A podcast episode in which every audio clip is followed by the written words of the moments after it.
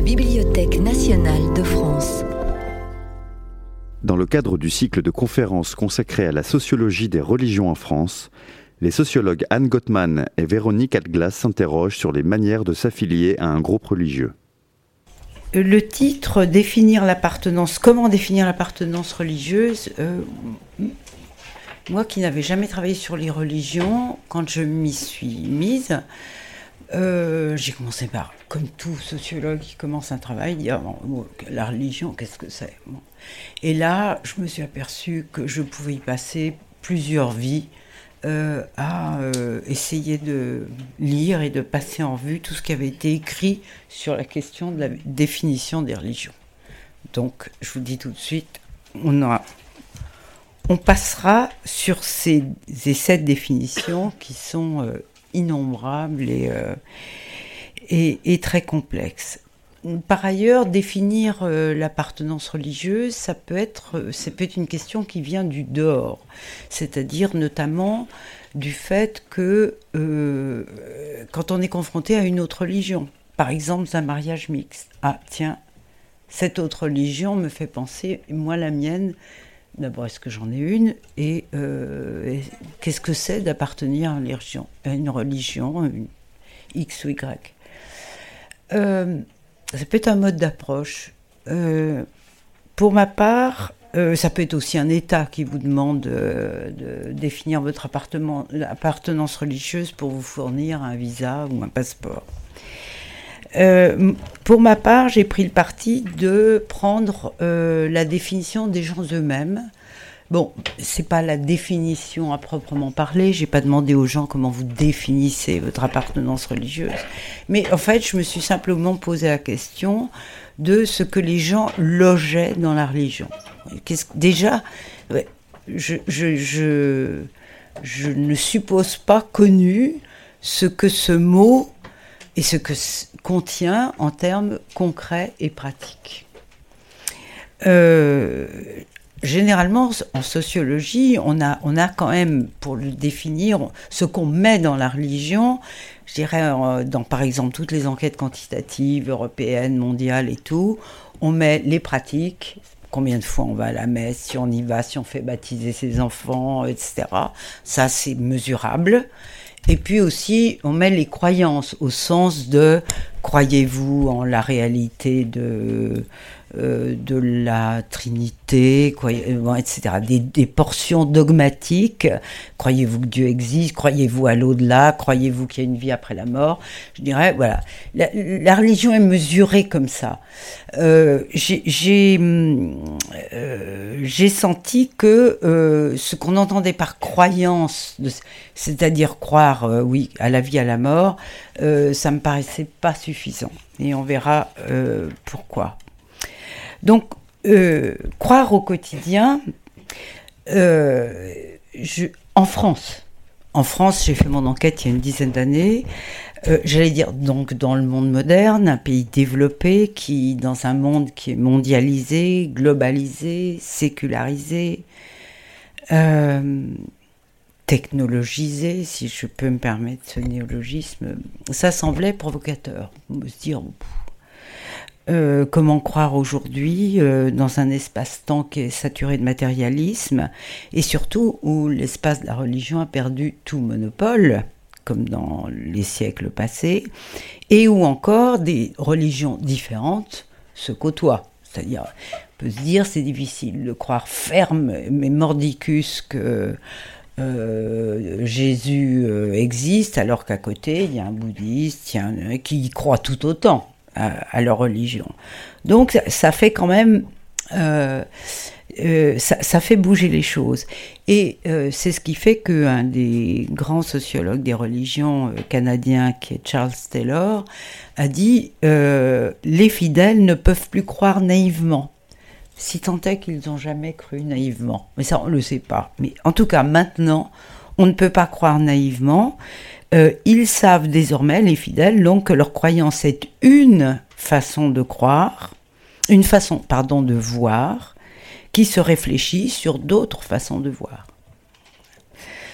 Donc, euh, pour appréhender cette forme non naïve de croyance, euh, je me suis dit qu'il fallait prendre, euh, euh, il fallait approcher le phénomène de la religion dans toutes ses dimensions. et je l'ai prise comme une activité, au sens où une activité qui donne forme à la vie. Hein, c'est autrement dit euh, quelqu'un qui fait baptiser son enfant et qui ne, n'est jamais mis avant le pied dans une église, plus jamais après, qui n'a pas la Bible, qui ne sait pas ce que c'est, etc. Bon, non. pour que ça ait quand même un sens, c'est une activité qui donne forme à la vie et qui plus précisément, et là j'emprunte l'expression à Wittgenstein, une forme de vie décidée. Euh, voilà, ça c'est le cadre en général. Je me suis donné euh, ça comme cadre. Euh, c'est une activité, donc, euh, c'est une option religieuse qui implique des choix concrets dans la vie de tous les jours et qui suscite aussi des, des, des reformulations dogmatiques, ne serait-ce que pour continuer de croire, parce que euh, ça n'est pas un long fleuve tranquille, la croyance. Selon les périodes de la vie, ça, change. Donc il faut, euh, faut, adapter sa pensée.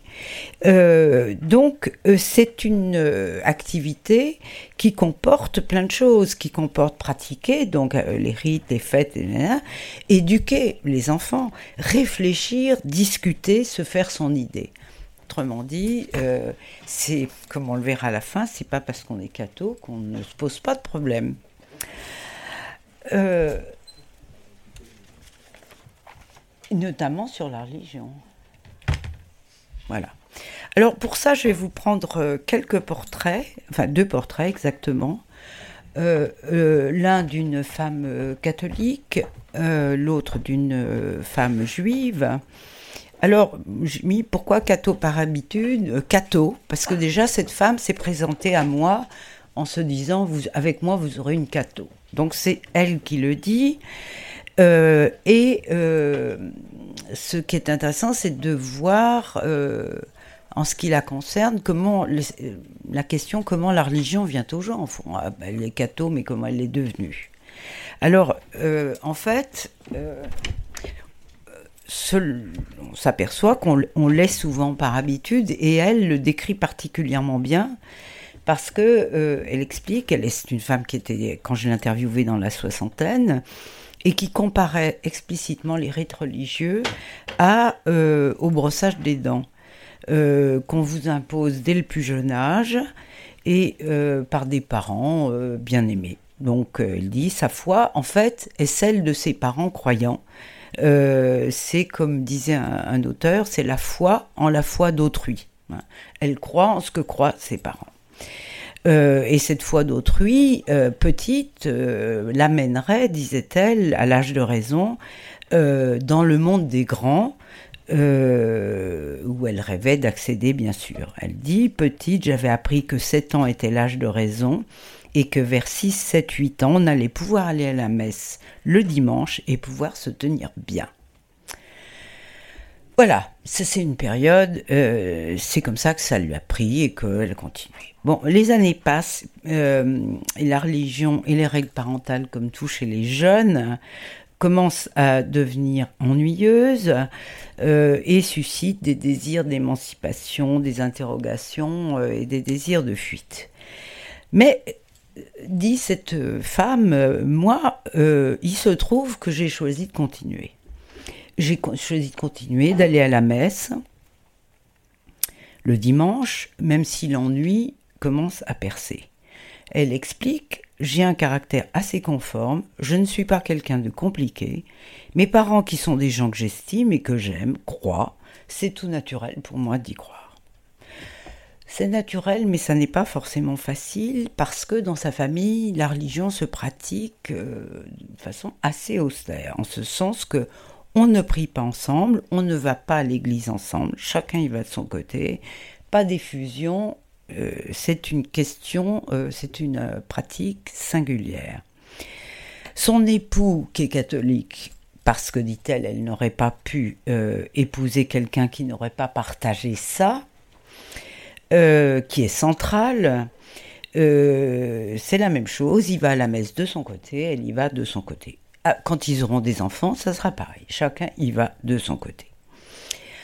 bon, mais les églises en France sont vides. le... Elles sont assez sinistres, pour tout dire, c'est elle qui le dit. Et elle rejoint euh, une, une, euh, une euh, communauté moins austère, ou quand même, c'est un peu moins coincé, qui n'a rien non plus de, de, passionnant, mais elle y va, elle a besoin d'y aller. Elle fait le catéchisme, au bout d'un moment, elle dit que c'est saoulant. mais surtout, il y a un problème avec cette foi, c'est que Dieu ne lui répond pas, il ne lui parle pas. Alors, elle, bon, elle dit Je sais bien que Jésus est un compagnon, que c'est quelqu'un qui aime, euh, qui est à, côté de vous en permanence, qui partage tout ça. Je le sais, mais pour autant, elle vit autre chose. Elle dit Moi, dans ma vie personnelle, c'est pas du tout ça. Je sais bien que c'est le modèle, mais c'est pas ça que je vis. Pour moi, ça reste extrêmement théorique, mais ça viendra peut-être un jour. Moi, il m'a jamais parlé, un hein. Je sais peut-être pas lui parler. Euh, oui, je sais qu'il existe, qu'il est quelque part, qu'il m'aime, qu'il aime et que pour le moment on s'est jamais rencontré. Et elle l'a expérimenté parce qu'elle a vécu des deuils douloureux et euh, elle a expérimenté aussi le peu de secours que lui a apporté cette religion dans ces circonstances. Euh, certes, dit-elle, c'est quand même un réconfort de penser qu'on n'est pas seul avec cette souffrance et qu'il y a un Dieu qui comprend, qui aide, qui peut faire des choses. Mais ce réconfort formidable n'empêche pas les morts de mourir vraiment, de nous quitter pour de bon, de n'être d'aucune aide pour les vivants et de rester désespérément muets elle parle, je sens au contraire qu'il y a une absence, une rupture, il n'y a plus de communication du tout, du tout, du tout. Voilà. Alors vous, voyez la complexité d'une femme qui vous dit je suis une catho et qui en même temps vous dit tout ça et qui fait tout ça. C'est-à-dire qu'elle enseigne le catéchisme, qu'elle est dans une communauté euh, évangélique, euh, qui se marie bien sûr euh, avec quelqu'un de catholique qui élèvera ses enfants dans la foi catholique. Euh, voilà. Alors, autre exemple, on va passer à une femme euh, qui est plus jeune, qui est une jeune mère, et qui dit, euh, le que j'ai intitulé Être juive sans y penser, c'est ce qu'elle veut, c'est ce qu'elle voudrait. Son histoire est très différente. Euh, elle, justement, elle dit que la religion euh, baignait dans une atmosphère familiale et festive. Euh, pour elle, en fait, la religion, c'était des fêtes et des réunions. Donc quelque chose de très agréable, surtout quand on, est enfant. Ça laisse des, souvenirs de, de, voir du monde, de nourriture, de chansons, etc. De fêtes. Et euh, pour elle, c'est vraiment, euh, ne l'interroge pas, euh, c'est tout le contraire. Il y a un seul problème quand elle est petite, c'est que dans la ville où elle habite, la communauté des ultra-orthodoxes est dominante, disons, et elle voit bien la, différence entre ce qui se passe chez elle et ce qui se passe chez les juifs les juifs qui vont à la synagogue euh, tel jour, euh, qui se mettent pas de pantalon, etc., Et au fond, cette religion lui pose un problème, c'est comme quand on est petit et jeune, c'est le problème de la différence. Elle n'est pas comme il faudrait, elle n'est pas comme les autres, elle n'est pas juive comme les autres. Et euh, au fond, donc il y a une césure entre le vécu familial et la religion au dehors. Qui plus est, son père n'est pas vraiment religieux, il déteste Israël, il ne jure que par l'Europe, et quant à sa mère, elle est juive de façon très pesante, puisque c'est une juive du souvenir des, déportations, des, persécutions, et elle trouve que c'est lourd. Donc, d'où son désir? Moi, je voudrais être juive sans y penser. Ben, Qu'est-ce qu'elle fait? Elle va en Israël. Elle dit au moins là-bas, tout le monde sera juif et je serai tranquille. Sauf que elle se retrouve confrontée à une césure qui est qu'il y a les juifs pieux et puis les juifs non pratiquants, et elle se retrouve de ce côté, et ça recommence. Et ça indique quand même à quel point, même dans une société individualiste où on bricole sa religion, etc., euh, la, sans assise communautaire et collective, euh, la, religion peine à être vécue pleinement. Alors, euh, bon, je vais dire pourquoi la religion pour elle C'est quoi la religion? Euh, elle dit qu'elle est très vivement attachée à la religion juive, mais que euh, la, synagogue, elle n'est pas trop assidue. Euh, ce qui la relie à la religion, d'ailleurs, elle dit, c'est pas forcément la croyance. Même si, contrairement à la, catho d'avant, euh, l'absence de Dieu, l'absence de contact avec Dieu n'est absolument pas déplorée. Pour elle, c'est n'est pas une question, et ça n'est d'ailleurs très souvent pas une question pour les juifs. On ne demande pas à Dieu d'être proche.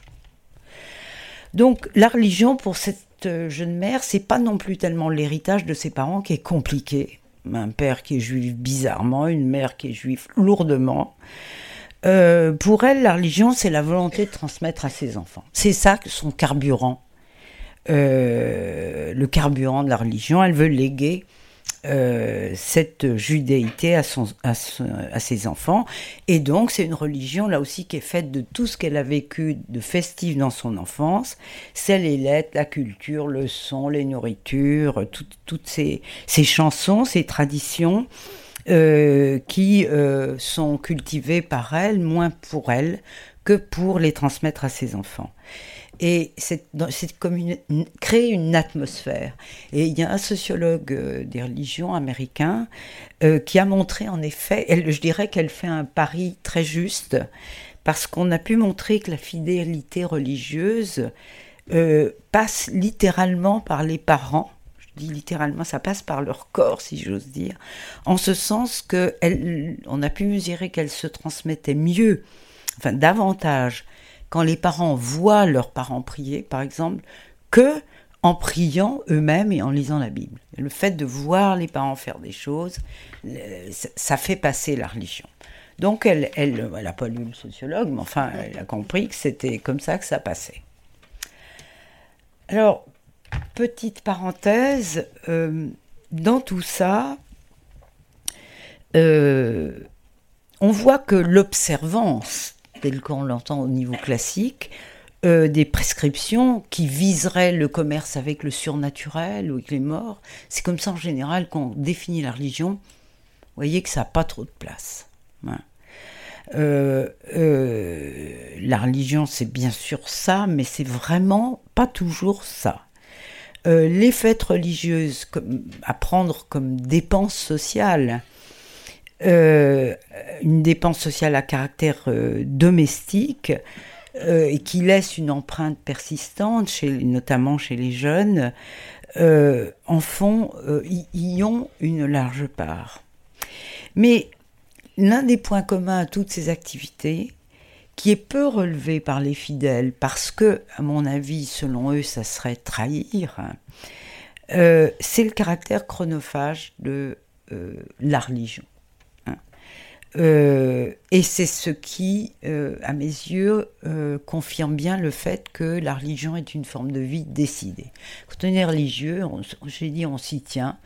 ça implique un certain nombre de choses et ça prend du temps, même si, euh, je dirais, on ne s'en plaint pas. Euh, encore une fois, je pense que ça serait une trahison. Alors aussi, quelles caractéristiques ont ces activités religieuses Parce que, bon, les gens peuvent vous dire, non, moi je crois pas, mais par contre, euh, c'est on danse, on chante, on mange ensemble certains jours, certaines dates. ce sont des choses communes. Euh, que l'on fait ensemble. Mais alors on peut se dire en quoi c'est différent de fêter un anniversaire euh, où on danse, on chante euh, ensemble à date fixe, etc. Et en fait, ce qu'on de spécifique à la religion, toutes ces activités, euh, c'est que euh, c'est un type spécial de comportement qui vise à exprimer le fait qu'on est toujours ensemble en faisant ces choses. C'est-à-dire, c'est pas seulement être ensemble, c'est se dire qu'on est ensemble. Donc, et c'est en ça aussi, je dirais que le caractère collectif de la religion se manifeste à travers ça. On est ensemble à élever la vie des relations au niveau intentionnel de telle sorte à l'universaliser. Donc les activités religieuses et non religieuses peuvent être identiques, mais elles ont une signification différente.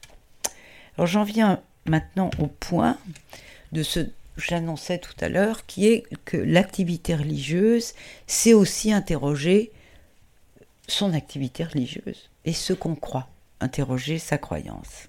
Et c'était ce, que disait cette femme, euh, ce n'est pas parce qu'on va à la messe tous les dimanches qu'on ne se pose pas de questions. Ça, c'est la catho qui parle. Euh, des questions sur Dieu, sur la foi, sur les hommes, sur la vie, sur le malheur qu'on n'estime jamais avoir mérité. Des choses comme ça, dit notre catho, je crois que ça occupe la tête de tout, le monde.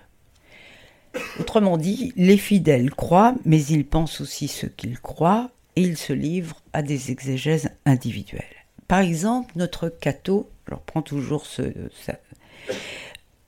se construit, si j'ose dire, son Dieu chrétien, un Dieu qui est très contemporain, elle n'est pas toute seule à le construire, mais pourquoi, pourquoi euh, ce Dieu est comme il est. Elle lui donne un nouveau visage, c'est ce, dit-elle, c'est un Dieu qui nous comprend.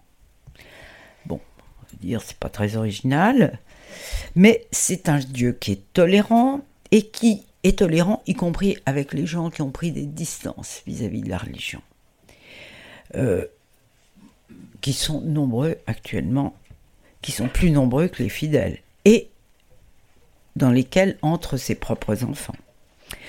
Et elle nous dit, vous comprenez, il faut bien que tous les autres soient aimés.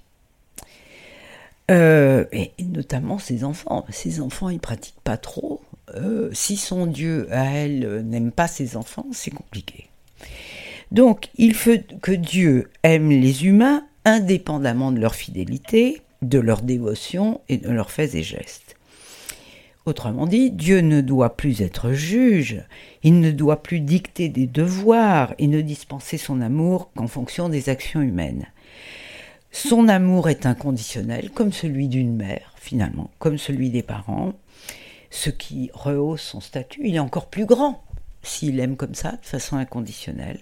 C'est un Dieu grandi qui aime quoi qu'il se passe, dit-elle, qui comprend au double sens du terme. Il comprend, comprend les hommes et il comprend.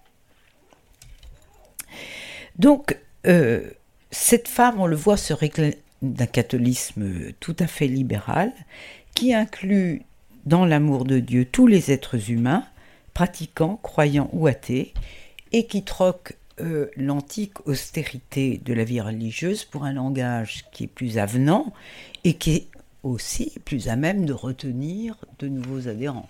Hein. Donc c'est en ce sens que son Dieu à elle, qu'elle s'est confectionnée comme ça, il est dans l'air du temps. J'en viens maintenant. Est-ce que j'en suis? Ouais, j'ai encore quelques minutes. Un point suivant. Le mariage des religions, si j'ose dire. L'œcuménisme à l'épreuve du mariage mixte. Je prends toujours la religion juive et, catholique. L'œcuménisme est à l'ordre du jour. La tolérance, l'ouverture sont les maîtres mots des religions elles-mêmes. Toutes aspirations qui sont néanmoins mises à l'épreuve au quotidien dans le cas des mariages mixtes. Alors je reviens à notre mère juive, euh, parce qu'elle est très juive, que son, enfant soit juif, mais elle a épousé un protestant. Euh, il décide d'un commun accord, mari et femme, que la jeune épouse gardera son nom, qu'elle donnera son nom aux enfants, aux futurs enfants, mais que chacun transmettra sa religion aux enfants. Donc on veillera à ce que les enfants connaissent les fêtes et les traditions du judaïsme et du protestantisme. Donc la religion juive est dominante, mais elle n'est pas hégémonique. et les enfants seront dits juifs de père protestant. À la maison, parce qu'ils sont revenus en, France, ils étaient en Israël, ils sont revenus en France, on parle hébreu pour que les enfants sachent les deux langues. On fête Noël chez la grand-mère paternelle et Hanouka, ce qui correspond un peu à notre Noël, à la maison. Ceux qui observent malicieusement euh, la jeune femme résout tous les problèmes de susceptibilité familiale au moment des fêtes. Les enfants vont là et là, tout va bien. En outre, dit-elle, le mari, euh, bien que protestant, est presque plus juif que moi, dit-elle, parce que euh, il est beaucoup plus calé sur lequel, sur le plan théologique. Donc les, choses se passent, comme elle dit, mieux que bien. Mais quand même, elle se dit, euh, qu'est-ce qui se passerait si je devenais vraiment religieuse? Parce qu'elle ne s'estime pas religieuse. Elle n'est pas croyante, elle n'est pas religieuse. Et, se dit, qu'est-ce, que qu'est-ce qui arriverait avec mon époux? Parce que là, pour le moment, bon, euh, moi, je, fais la religion, mais je suis pas vraiment religieuse. Mais du jour aussi, ça me venait, euh, est-ce que je m'entendrais aussi bien avec lui? Alors, elle, elle, lui pose la question qu'est-ce qu'il voudrait faire passer, qu'est-ce qu'il veut faire passer aux enfants comme message religieux, euh, pour savoir si elle pourrait faire avec. Soulagement, il n'est pas question de dogme, je cite, il m'a pas amené, euh, moi je veux que mes enfants croient par exemple en Jésus le Fils de Dieu. Ouf. Parce que, dit-elle, s'il me disait des choses comme ça, là je pourrais plus. Autrement dit, que les enfants sachent qu'il existe une autre religion, qu'il y a des gens qui pensent comme ça, elle est entièrement d'accord. Mais euh, on voit qu'il euh, y a une limite qui est euh, au-delà duquel, je dirais, la, tolérance ne passe plus.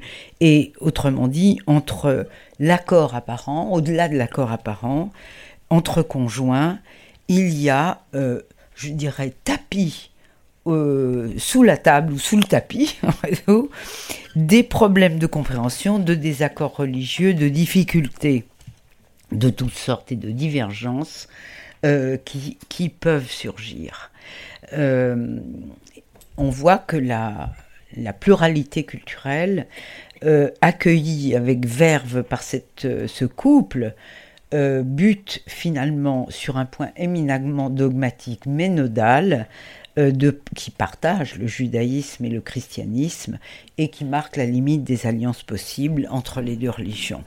Donc en dépit du fait, encore une fois, qu'elle ne se voit pas comme forcément croyante, ni même comme forcément religieuse, je ne serais pas très favorable à parler de hybridation, de métissage euh, et de choses comme ça je pense qu'il y a euh, plus mariage, plus ou moins une communauté ou, réduction aux acquets ou, euh, tout ça, mais bon, c'est pas forcément le. Voilà. Et j'en termine avec euh, la question de la croyance, au fond, ce que ça veut dire, les régimes de croyance. J'emprunte ce mot régime de croyance en fait à, un auteur euh, américain qui, lui, en anglais, parlait de, euh, de belief policies. Lui, c'est carrément des politiques de croyance. Euh, pourquoi? Que signifie quand cette femme juive dit Je ne suis pas forcément religieuse? Sinon que ne pas croire inconditionnel, qu'elle ne croit pas inconditionnellement au témoignage de ses ancêtres, sans pour autant accepter de le réfuter. C'est ça qu'elle dit. Euh, la croyance, c'est dire que la croyance ne tombe pas sur le fidèle comme la foudre sur le paratonnerre. C'est pas on est croyance on l'est pas. Euh, ça ne répond pas non plus à un schéma binaire du genre croyant, non croyant. La croyance comporte des degrés. Euh, et c'est elle qui, c'est la croyance qui subordonne la preuve et non l'inverse, et qui détermine ce qu'est la bonne preuve. Et la bonne preuve, ça peut être beaucoup de choses. Ça peut être une preuve empirique, ça peut être une, preuve fondée sur les sens. Un jour, j'ai senti Dieu. Euh, ça peut être sur la fiabilité d'un témoignage, mais un tel m'a dit, et depuis je suis sûr que, un souvenir, ou sur une autorité experte. Donc, euh, la preuve euh, peut exiger une vérification absolue. Quelqu'un qui vous dira, moi, le jour où je verrai Dieu, je croirai. Ou bien se suffire d'un simple contre-exemple. Donc, vous voyez, les niveaux de preuve sont aussi extrêmement variable. Et celui qu'on est prêt à accepter, donc, est très variable aussi. Donc, pourquoi régime de croyance ou belief policy C'est que la croyance, ça veut dire que ça engage la volonté, même si ça n'est pas qu'une question de volonté, ça engage la volonté, mais que ce n'est pas pour autant arbitraire. Et ça, je crois que cet auteur, Paul Helm, met vraiment le doigt sur quelque chose d'important, c'est-à-dire qu'on ne peut pas non plus décider euh, je crois en Jésus juste comme ça. Euh, en réalité, on ne peut pas s'empêcher de croire à ça, à ceci ou à cela, ou bien on préfère croire ceci ou cela.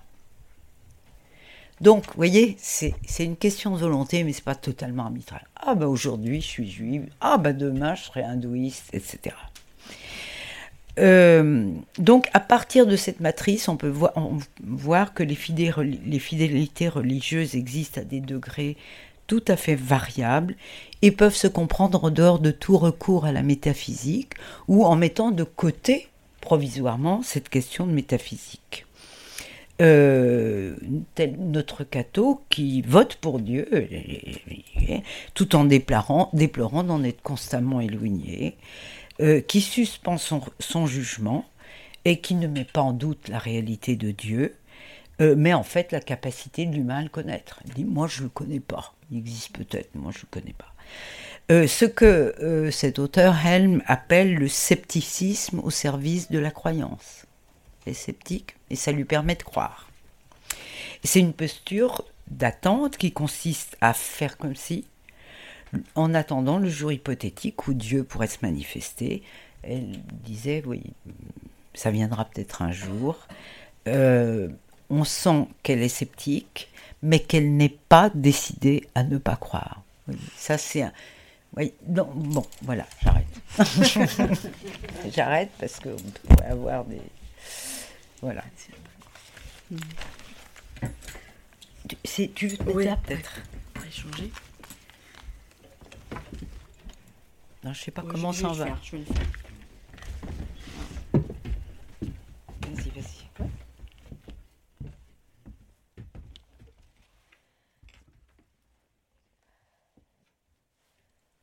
Bonsoir. Alors,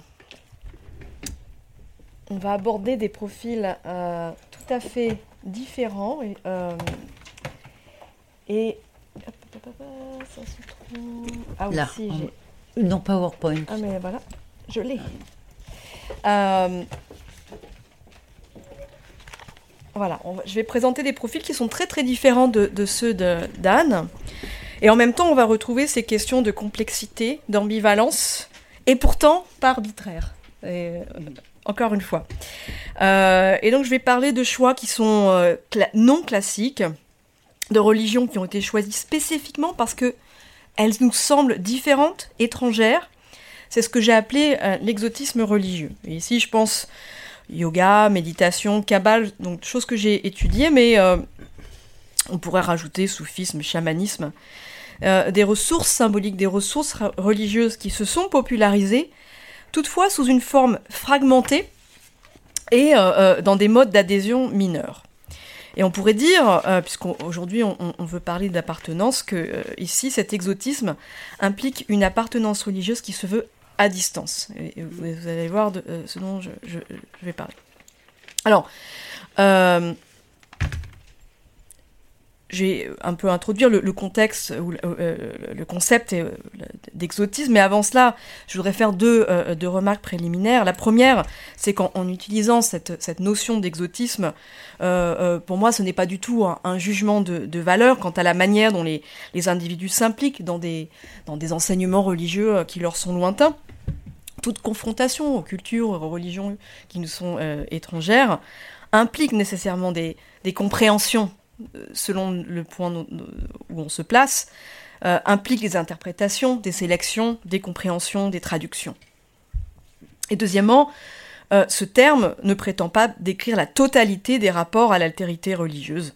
C'est un rapport parmi d'autres. par exemple, Anne nous a présenté des rapports à la religion qui, qui sont différents de ceux dont je vais parler. Alors, qu'est-ce qu'on appelle euh, exotisme de manière générale? L'exotisme, c'est une perception esthétique de l'autre euh, qui en partie élabore cet autre, de manière à rendre son étrangeté belle, séduisante. L'exotisme cherche donc moins à rendre compte des différences culturelles ou religieuses que de formuler un idéal en dramatisant les contrastes, en construisant les euh, différences, en se focalisant sur des différences que l'on a peut-être construites en partie. Par la construction donc de ces altérités idéalisées, l'exotisme est euh, une manière de vouloir retrouver ailleurs ce que l'on croit avoir perdu ici, notamment dans les affres euh, de la modernité. Par exemple, Édouard Saïd avait décrit l'Orient, entre guillemets, comme une invention de l'Europe, lui ayant permis de penser et d'affirmer son identité en tant que civilisation rationnelle, puissante, moderne, par contraste avec ce qu'il avait construit comme étant un Orient perçu comme irrationnel, émotionnel, mystique. Le romantisme, euh, le romantique par exemple, cherche dans euh, un Orient imaginé une pureté perdue. Ce qui a importé n'était donc pas tant l'Asie que l'utilité de l'Asie pour l'Europe dans sa capacité à régénérer cette dernière. L'exotisme comme détour servant à la recherche de soi-même et donc paradoxalement autoréférentiel. C'est soi-même qu'on cherche à travers l'autre, à travers un détour euh, par l'autre. Donc l'exotisme est, paradoxal. Paradoxal également car, comme euh, le soulignait Todorov, pour élaborer et maintenir de telles représentations idéalisées, il est nécessaire d'ignorer les autres, donc par exemple, les personnes que j'ai interviewées très souvent euh, dans euh, les groupes de yoga et de, méditation euh, parleront de l'Inde et, des Indiens comme des gens incroyables. Chaque geste qu'ils font est un geste spirituel. ils ignorent ou souhaitent ignorer très souvent que l'Inde est un pays tout à fait tout aussi moderne que le nôtre technologies de pointe, euh, des problèmes écologiques comme les nôtres, des problèmes politiques et des conflits politiques importants avec des formes nationalistes tout à fait euh, spécifiques, et ainsi de suite. Alors, l'ambivalence de cet exotisme s'explique aussi par le fait que l'exotisme euh, esthétise des relations culturelles, socioculturelles, très souvent asymétriques à la base. Les discours et représentations exotiques ayant souvent accompagné la domination de ceux qui en ont fait l'objet. Donc les contextes coloniaux en sont euh, tout à fait le, parfait exemple. D'ailleurs, les représentations exotiques sont toujours élaborées par l'observateur et non par l'observé. Ceci présuppose le pouvoir et la légitimité de produire et diffuser de telles représentations pour les uns, et, euh, comme disait Bourdieu, pour les autres d'être parlées. L'exotisme peut donc être ainsi vu comme une manière de conquérir la culture de l'autre euh, de l'intérieur. Et on retrouvera par exemple aux États-Unis euh, en ce moment des, discussions similaires autour de la question de l'appropriation culturelle. Hein. Quand on s'approprie la culture de l'autre, c'est un peu s'approprier l'autre aussi, quelque part. Alors l'exotisme euh, fait donc coexister la fascination avec l'ignorance, et éventuellement l'aversion ou l'ambivalence vis-à-vis d'autres qui ne sont pas considérés comme des égaux. Il requiert donc des sélections, des traductions, des interprétations qui permettent une domestication de l'étrange et de l'imprévisible, afin de le rendre compréhensible, familier, acceptable. Ceci, encore une fois, souligne le caractère tout à fait ambivalent et autoréférentiel de l'exotisme. Par conséquent, apprivoiser des lieux, des peuples, des pratiques, des idées, étrangères implique que ces derniers soient détachés, au moins partiellement, de leurs racines tout à fait particulières. c'est ce que l'anthropologue Arjuna Padurai appelait l'esthétique de la décontextualisation. Et là, il prenait pour exemple des tournements d'objets sacrés ou d'outils de pays lointains qui sont commercialisés, consommés, exposés dans les foyers européens et euh, euh, nord-américains. Voilà, j'ai donné l'exemple des masques africains, c'est un bon exemple. Hein. Et dont acte d'ailleurs, puisque je suis allée au Sénégal, et qu'est-ce que j'ai fait? Bien évidemment, j'ai acheté des masques qui sont maintenant dans ma salle à manger.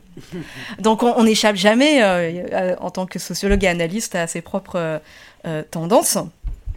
Euh, peut-être on les comprend d'autant mieux que quand on, en est aussi euh, l'objet. Euh, donc là, j'ai parlé d'objet, mais on peut aussi parler de pratique. Hein. Mm. Qu'est-ce qui se passe avec le yoga quand on le décontextualise, ou la kabbale, et ainsi de suite. Parce qu'effectivement, je pense que cette notion d'exotisme nous permet d'appréhender la popularisation de, pratiques et, d'idées telles que celles qui sont impliquées dans le yoga, la méditation bouddhisme, le chamanisme, le soufisme, la kabbale. Hein. Et on pourrait même d'ailleurs prendre euh, la perspective historique, diachronique, pour comprendre cela. Parce que dans ces rapports-là, il y a à l'origine des rapports culturels qui ont été asymétriques. Par exemple, depuis le 19e siècle, on sait tout à fait que dans un contexte de découverte, de colonisation, euh, euh, ces ressources religieuses, autour de, la méditation, du yoga par exemple, ont été fétichisées sous la forme de sources antiques de vérité qui, elle, aurait survécu aux vicissitudes de l'histoire, et ce précisément lorsque la modernité et ses désenchantements se font sentir en Europe. Hein. On pense toujours à notre période comme étant vraiment la, période de la modernité, mais au XIXe siècle, on sent vraiment les, crises de, changement rapide, hein, d'urbanisation, d'industrialisation euh, dans les sociétés européennes. C'est effectivement qu'on commence à être marqué par la révolution industrielle, les changements sociaux qui en découlent, euh, et donc l'Europe, en Europe, on prend conscience de la fin d'un monde et on rêve de nos origines perdues qu'on espère retrouver dans l'exploration euh, des traditions des autres que nous sommes en train de coloniser. Euh, mais comme évidemment, dans tout exotisme, ces idéalisations sont équivoques. Par exemple, la façon dont les interprétations chrétiennes de la Kabbale l'ont extraite du cadre doctrinal et, pratique du, judaïsme pour y trouver des confirmations des vérités du christianisme, et même pour y trouver des arguments afin de convertir les juifs, reflète aussi des, relations ambiguës euh, que l'Europe a pu entretenir vis-à-vis de, ces minorités juives. Les kabbalistes chrétiens ont d'ailleurs souvent considéré la Kabbale, tradition ancestrale, comme ne pouvant pas être vraiment juive, euh, et certaines figures de l'ésotérisme du XIXe siècle, tout en étant férus de Kabbale, ont parfois pu exprimer des propos euh, clairement anti-judaïques, ce que j'ai pu retrouver chez des euh, étudiants contemporains de la Kabbale. On retrouve la même chose avec, avec l'Asie. les discours sur l'Orient mystique qui ont émergé au XIXe siècle n'étaient pas indépendants d'un impérialisme européen en Asie. Les orientalistes euh, romantiques s'éprennent d'une Inde primordiale, espèrent voir l'Europe ressourcée par l'étude des Upanishads, mais l'Inde contemporaine, en revanche, était perçue comme décadente, noyée dans un obscurantisme, ses pratiques et croyances religieuses considérées comme des sources d'errement, faisant obstacle à la modernisation de la société. Restaurer l'Inde dans sa pureté euh, passée participait donc d'une légitimation euh, du projet civilisateur colonial également. Un autre exemple, le chamanisme, qui en fait c'est un terme assez compliqué euh, parce qu'il décrit une grande diversité de, pratiques dans des aires culturelles euh, tout à fait éloignées, fut décrié et admiré pour sa nature dite euh, primitive soi-disant. On a longtemps recherché les pouvoirs magiques et thérapeutiques du chaman, bien que le chamanisme ait fait l'objet de persécutions et d'interdictions, par exemple lorsque l'Empire russe s'étend et que l'orthodoxie chrétienne cherche à y asseoir son monopole. Le chamanisme a également suscité toutes les peurs et les fantasmes fantasme pardon, chez les colonisateurs de l'Amérique du Sud, parce qu'on parle aussi en Amérique du Sud de chamanisme. Et euh, là, face au pouvoir surnaturel des autres, la fascination, l'inquiétude se mêlent et se retrouvent dans la tentative d'exercer un contrôle sur ces derniers. Donc, vous allez me dire, bon, là, on, a un accent sur le XIXe siècle, une période coloniale, avec des rapports asymétriques, et peut-être euh, que cette idée d'exotisme religieux paraît excessif euh, euh, au vu de, des uns et des autres qui peut-être pratiquons un peu de méditation pour se relaxer ou du yoga.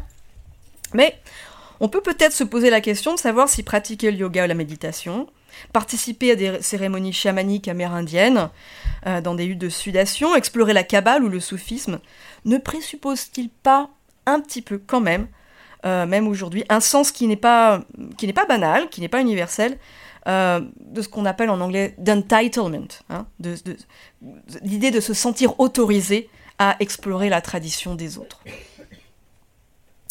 Alors ce rapport comme ça particulier à l'altérité, à mon avis, permet de comprendre pourquoi nos contemporains évoquent par exemple la nature ancestrale, primordiale, pure du yoga, tout en exprimant aussi le besoin de le voir un petit peu adapté. Hein, L'exotisme est toujours un rapport euh, ambivalent. Les individus que j'ai pu interviewer, qui aujourd'hui explorent le yoga la méditation, en ont effectivement souvent une, vision idéalisée.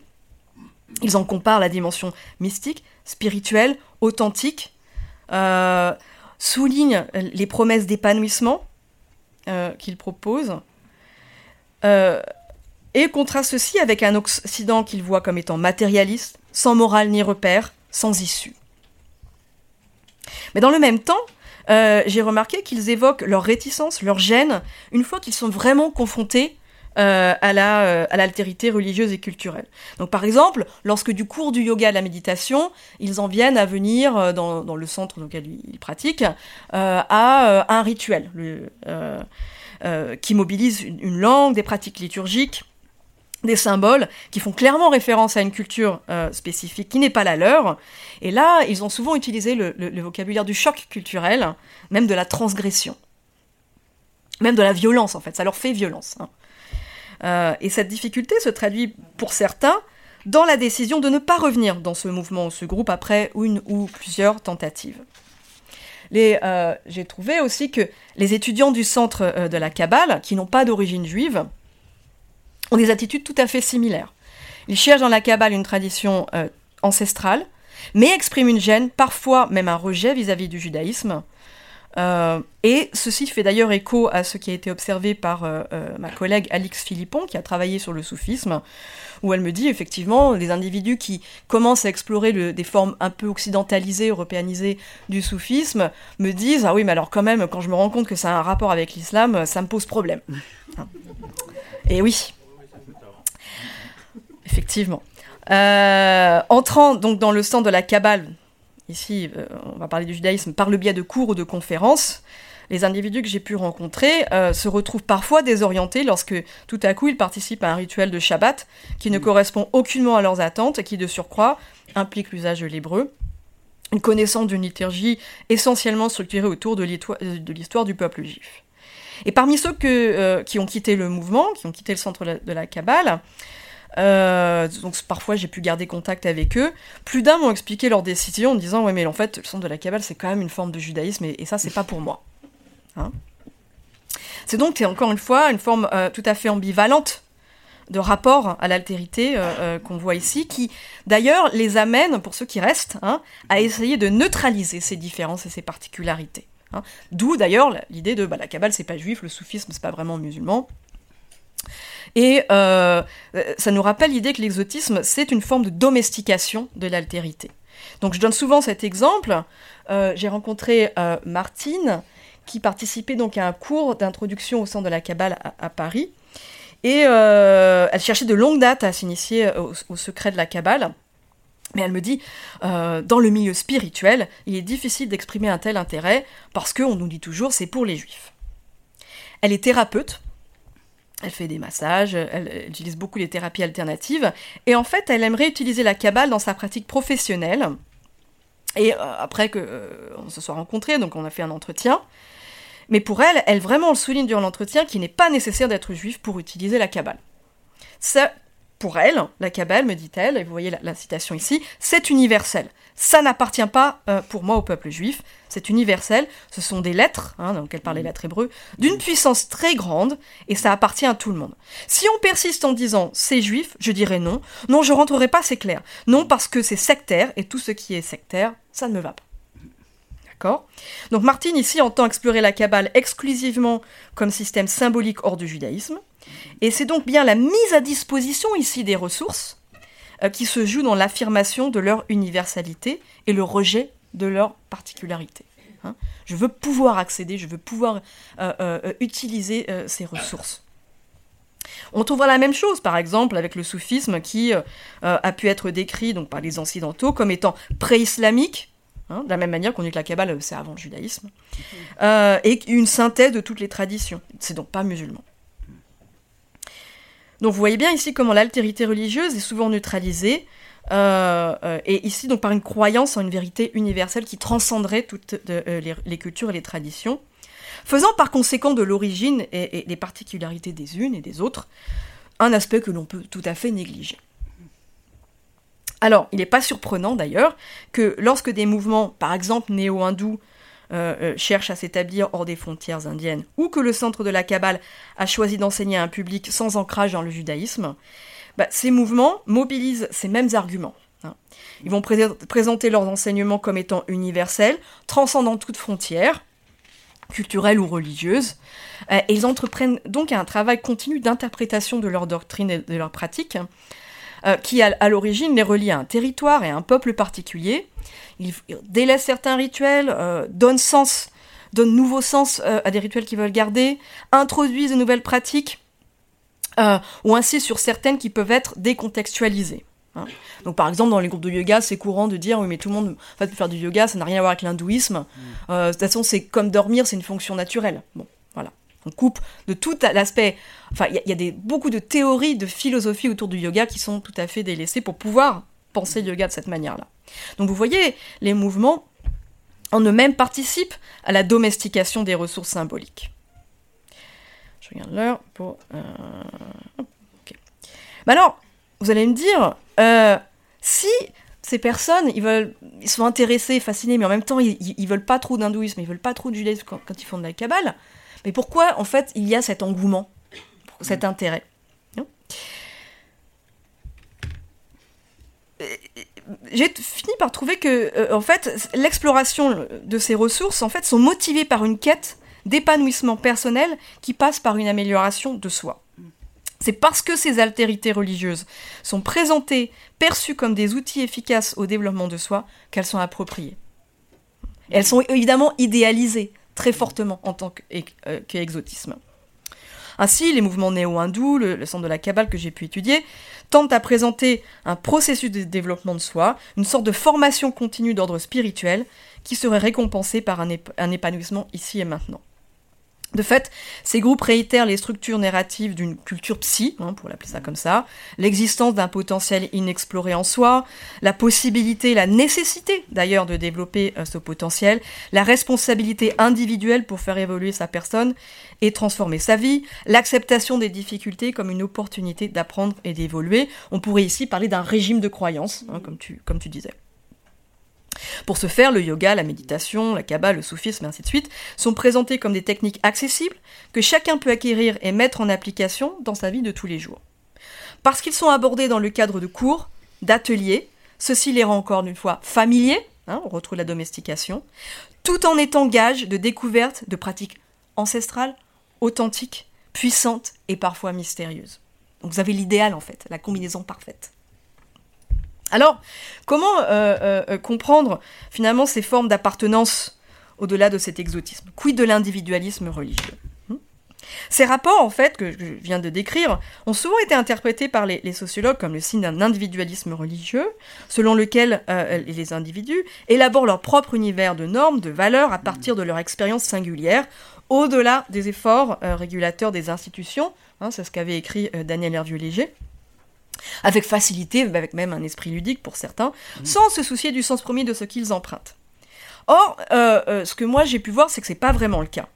D'abord parce que ce que j'ai expliqué, il y a une attirance, mais il y a aussi une, ambivalence. Donc c'est quand même conflictuel comme rapport. C'est pas, c'est pas de l'indifférence. Euh, la, popularisation des ressources exotiques suppose leur domestication de manière à ce qu'on puisse, en fait, hein, les digérer et les approprier. Mmh. Du fait, ça veut dire aussi que si elles sont domestiquées, ben, euh, ça réduit considérablement leur euh, diversité. Euh, donc, aussi parce que, comme je l'ai montré, les particularités sont neutralisées. Ce n'est pas juste, c'est pas hindou, c'est universel. Mais aussi la psychologisation de ces ressources, hein, on en fait des, formes de, travail sur soi, fait que finalement, bon, pour l'avoir fait avec le terrain, passer du yoga de différentes formes de néo-hindouisme à la Kabbale, on ne trouve pas forcément que les enseignements soient très différents, puisqu'on retrouve cette même trame finalement de, euh, de développement euh, personnel. Donc il n'y a pas tant de, de, diversité que ça. Et du coup, effectivement, ça veut aussi dire que bah, les, les parcours individuels sont pas si éclectiques. Oui, il y a des individus qui passent du yoga à la kabbale et au soufisme. Mais finalement, d'abord, les enseignements qu'ils explorent convergent euh, relativement bien, avec le même régime de croyance. Euh, ils retrouvent ce même devoir de travailler sur soi, de se réaliser. C'est vraiment ce qui, les, ce qui les motive, ces personnalités. Moi, je trouve que très souvent, leur trajectoire, même si elles passent d'un mouvement à un autre, euh, sont très cohérentes et, autour de cette idée de, développement de soi. J'ai envie de dire que plutôt qu'un nomadisme, finalement, ces trajectoires ressemblent donc à, une sorte de formation continue. D'autant plus que euh, on trouve en proportion non négligeable dans ces groupes-là beaucoup de thérapeutes comme Martine, des coachs, des maîtres spirituels. Euh, et donc là, il y a une vraie formation continue finalement. À ce titre, l'individualisme religieux contemporain me semble structuré par des normes et des pressions assez fortes hein, autour du développement de soi, du travail sur, euh, son potentiel, de son autonomie, la, la, flexibilité. On vit dans un monde où ces, où, ces régimes, encore une fois, de croyances euh, sont des normes assez, euh, assez puissantes auxquelles on est tous soumis. Hein. le fait qu'ils soient désirables et désirés ne change rien à leur, à dimension normative. Et je pense qu'elles sont très très fortes. Euh, ça l'a été montré d'ailleurs par des sociologues qui, ont travaillé sur la santé mentale plutôt que sur la religion. Je pense à, Otero, Marcel Otero au Canada, Nicholas Rose euh, au Royaume-Uni, Robert Castel. Euh, ont tous souligné de manière différente que dans cet impératif de la réalisation de soi se trouve une nouvelle forme de gouvernance des individus, hein, qui est fondée sur notre participation active à notre propre régulation. Euh, et d'autant plus qu'on euh, vit dans un monde où il y a de moins en moins finalement de, solidarité collective. On est de plus en plus responsable de soi. Donc euh, il faut se développer, il faut avancer, il faut faire face aux problèmes, parce que finalement il n'y aura pas beaucoup de, de, bouées de secours. D'accord? Donc l'individualisme, oui, mais ce n'est pas tant faire ce que l'on veut, et c'est beaucoup plus, à mon avis, ce qu'avait dit Alain Ehrenberg d'ailleurs, être responsable de ce que l'on est et de ce que l'on devient. Donc c'est pas étonnant finalement euh, que les gens cherchent des outils euh, euh, pour ce développement et cette prise en charge.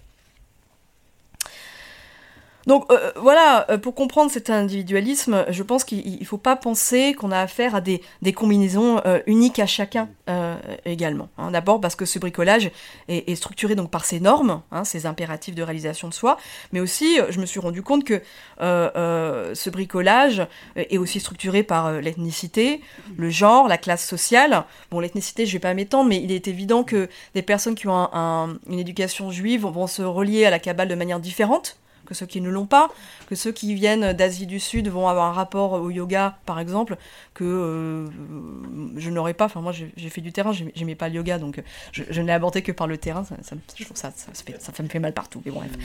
Euh, mais bon, voyez, voyez, donc l'ethnicité peut jouer un rôle. Le genre joue un rôle.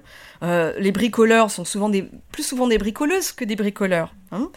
Euh, l'accent dans, ces milieux thérapeutiques alternatifs spirituels sur le contrôle des émotions, de ses attitudes, la valorisation du rapport à l'autre, euh, résonne avec une certaine quête de réalisation de soi dans la sphère privée, particulièrement recherchée par les femmes, mais aussi par des femmes qui notamment occupent des professions dans des secteurs éducatifs, thérapeutiques, euh, thérapeutiques médico-sociaux, artistiques et culturels. Il y a aussi, ça fait écho à des normes autour de la féminité, des rôles, maternels. Par ailleurs, il y a des liens aussi avec la classe sociale. C'est pas n'importe quelle personne qui se retrouve dans le centre de la Kabbale ou dans les, dans les groupes euh, euh, de yoga. Euh, il y a une surreprésentation de la classe moyenne et notamment une petite fraction de cette classe moyenne que Bourdieu avait appelée la petite bourgeoisie nouvelle. Alors pour Bourdieu, euh, la petite bourgeoisie nouvelle sont des personnes qui exercent des professions euh, nouvelles ou rénovées dans la production de biens de services symboliques et culturels. Tout ce qui est un peu artistique, euh, par exemple, mais ce sont des gens qui sont un petit peu déclassés et qui cherchent à se distinguer tant des classes inférieures que celles culturellement plus conventionnelles qui lui sont supérieures, comme la grande bourgeoisie par exemple. Donc cette petite bourgeoisie, elle cultive une attitude anti-institutionnelle, cherche à refuser les classifications et se retrouve ainsi dans des, dans des stratégies un peu de subversion. Elle s'intéresse beaucoup aussi au mode de vie, euh, au nouveau mode de vie. Et donc Bourdieu avait vu euh, dans le yoga, le zen, l'anthroposophie, euh, ce qu'il avait appelé l'expression d'un rêve de vol social, d'un effort désespéré pour s'arracher à une forme euh, d'attraction, à une force d'attraction du champ social de la gravitation. Donc pour lui, la, petite bourgeoisie nouvelle, c'est cette avant-garde culturelle de la société, hein, qui est dans la production, le contrôle de biens symboliques. Martine est un bon exemple, par exemple. Hein. Les thérapeutes, c'est là où on les retrouve. Et donc, effectivement, des personnes comme Martine et, bien d'autres euh, sont attirées par la nature inclassable, inédite des ressources religieuses telles que le chamanisme, la kabbale ou le soufisme.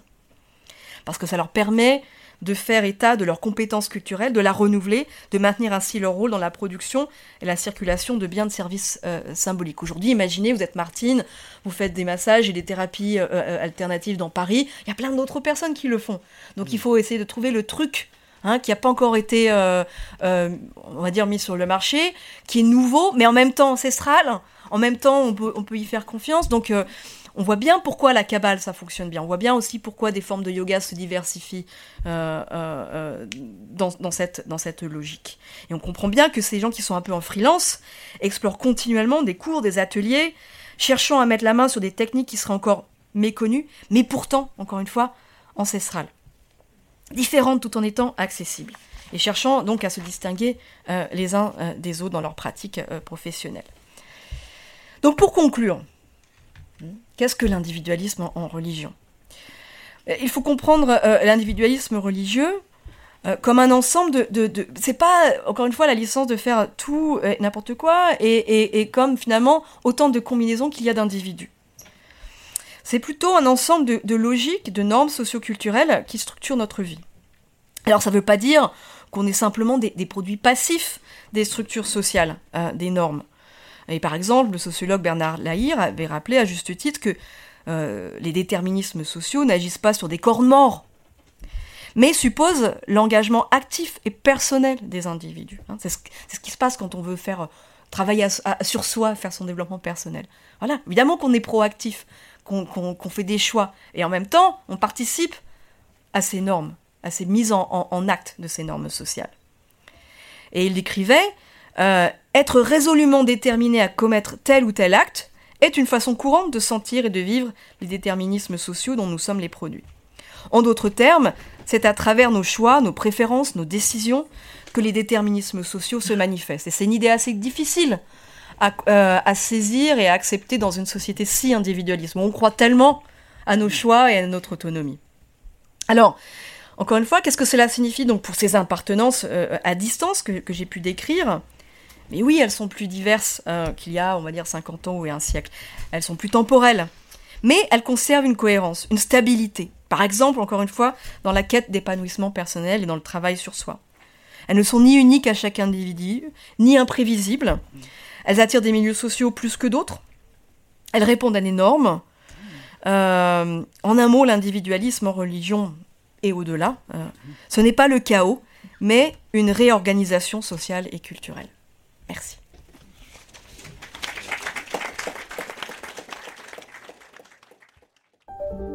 Vous venez d'écouter un podcast de la Bibliothèque nationale de France.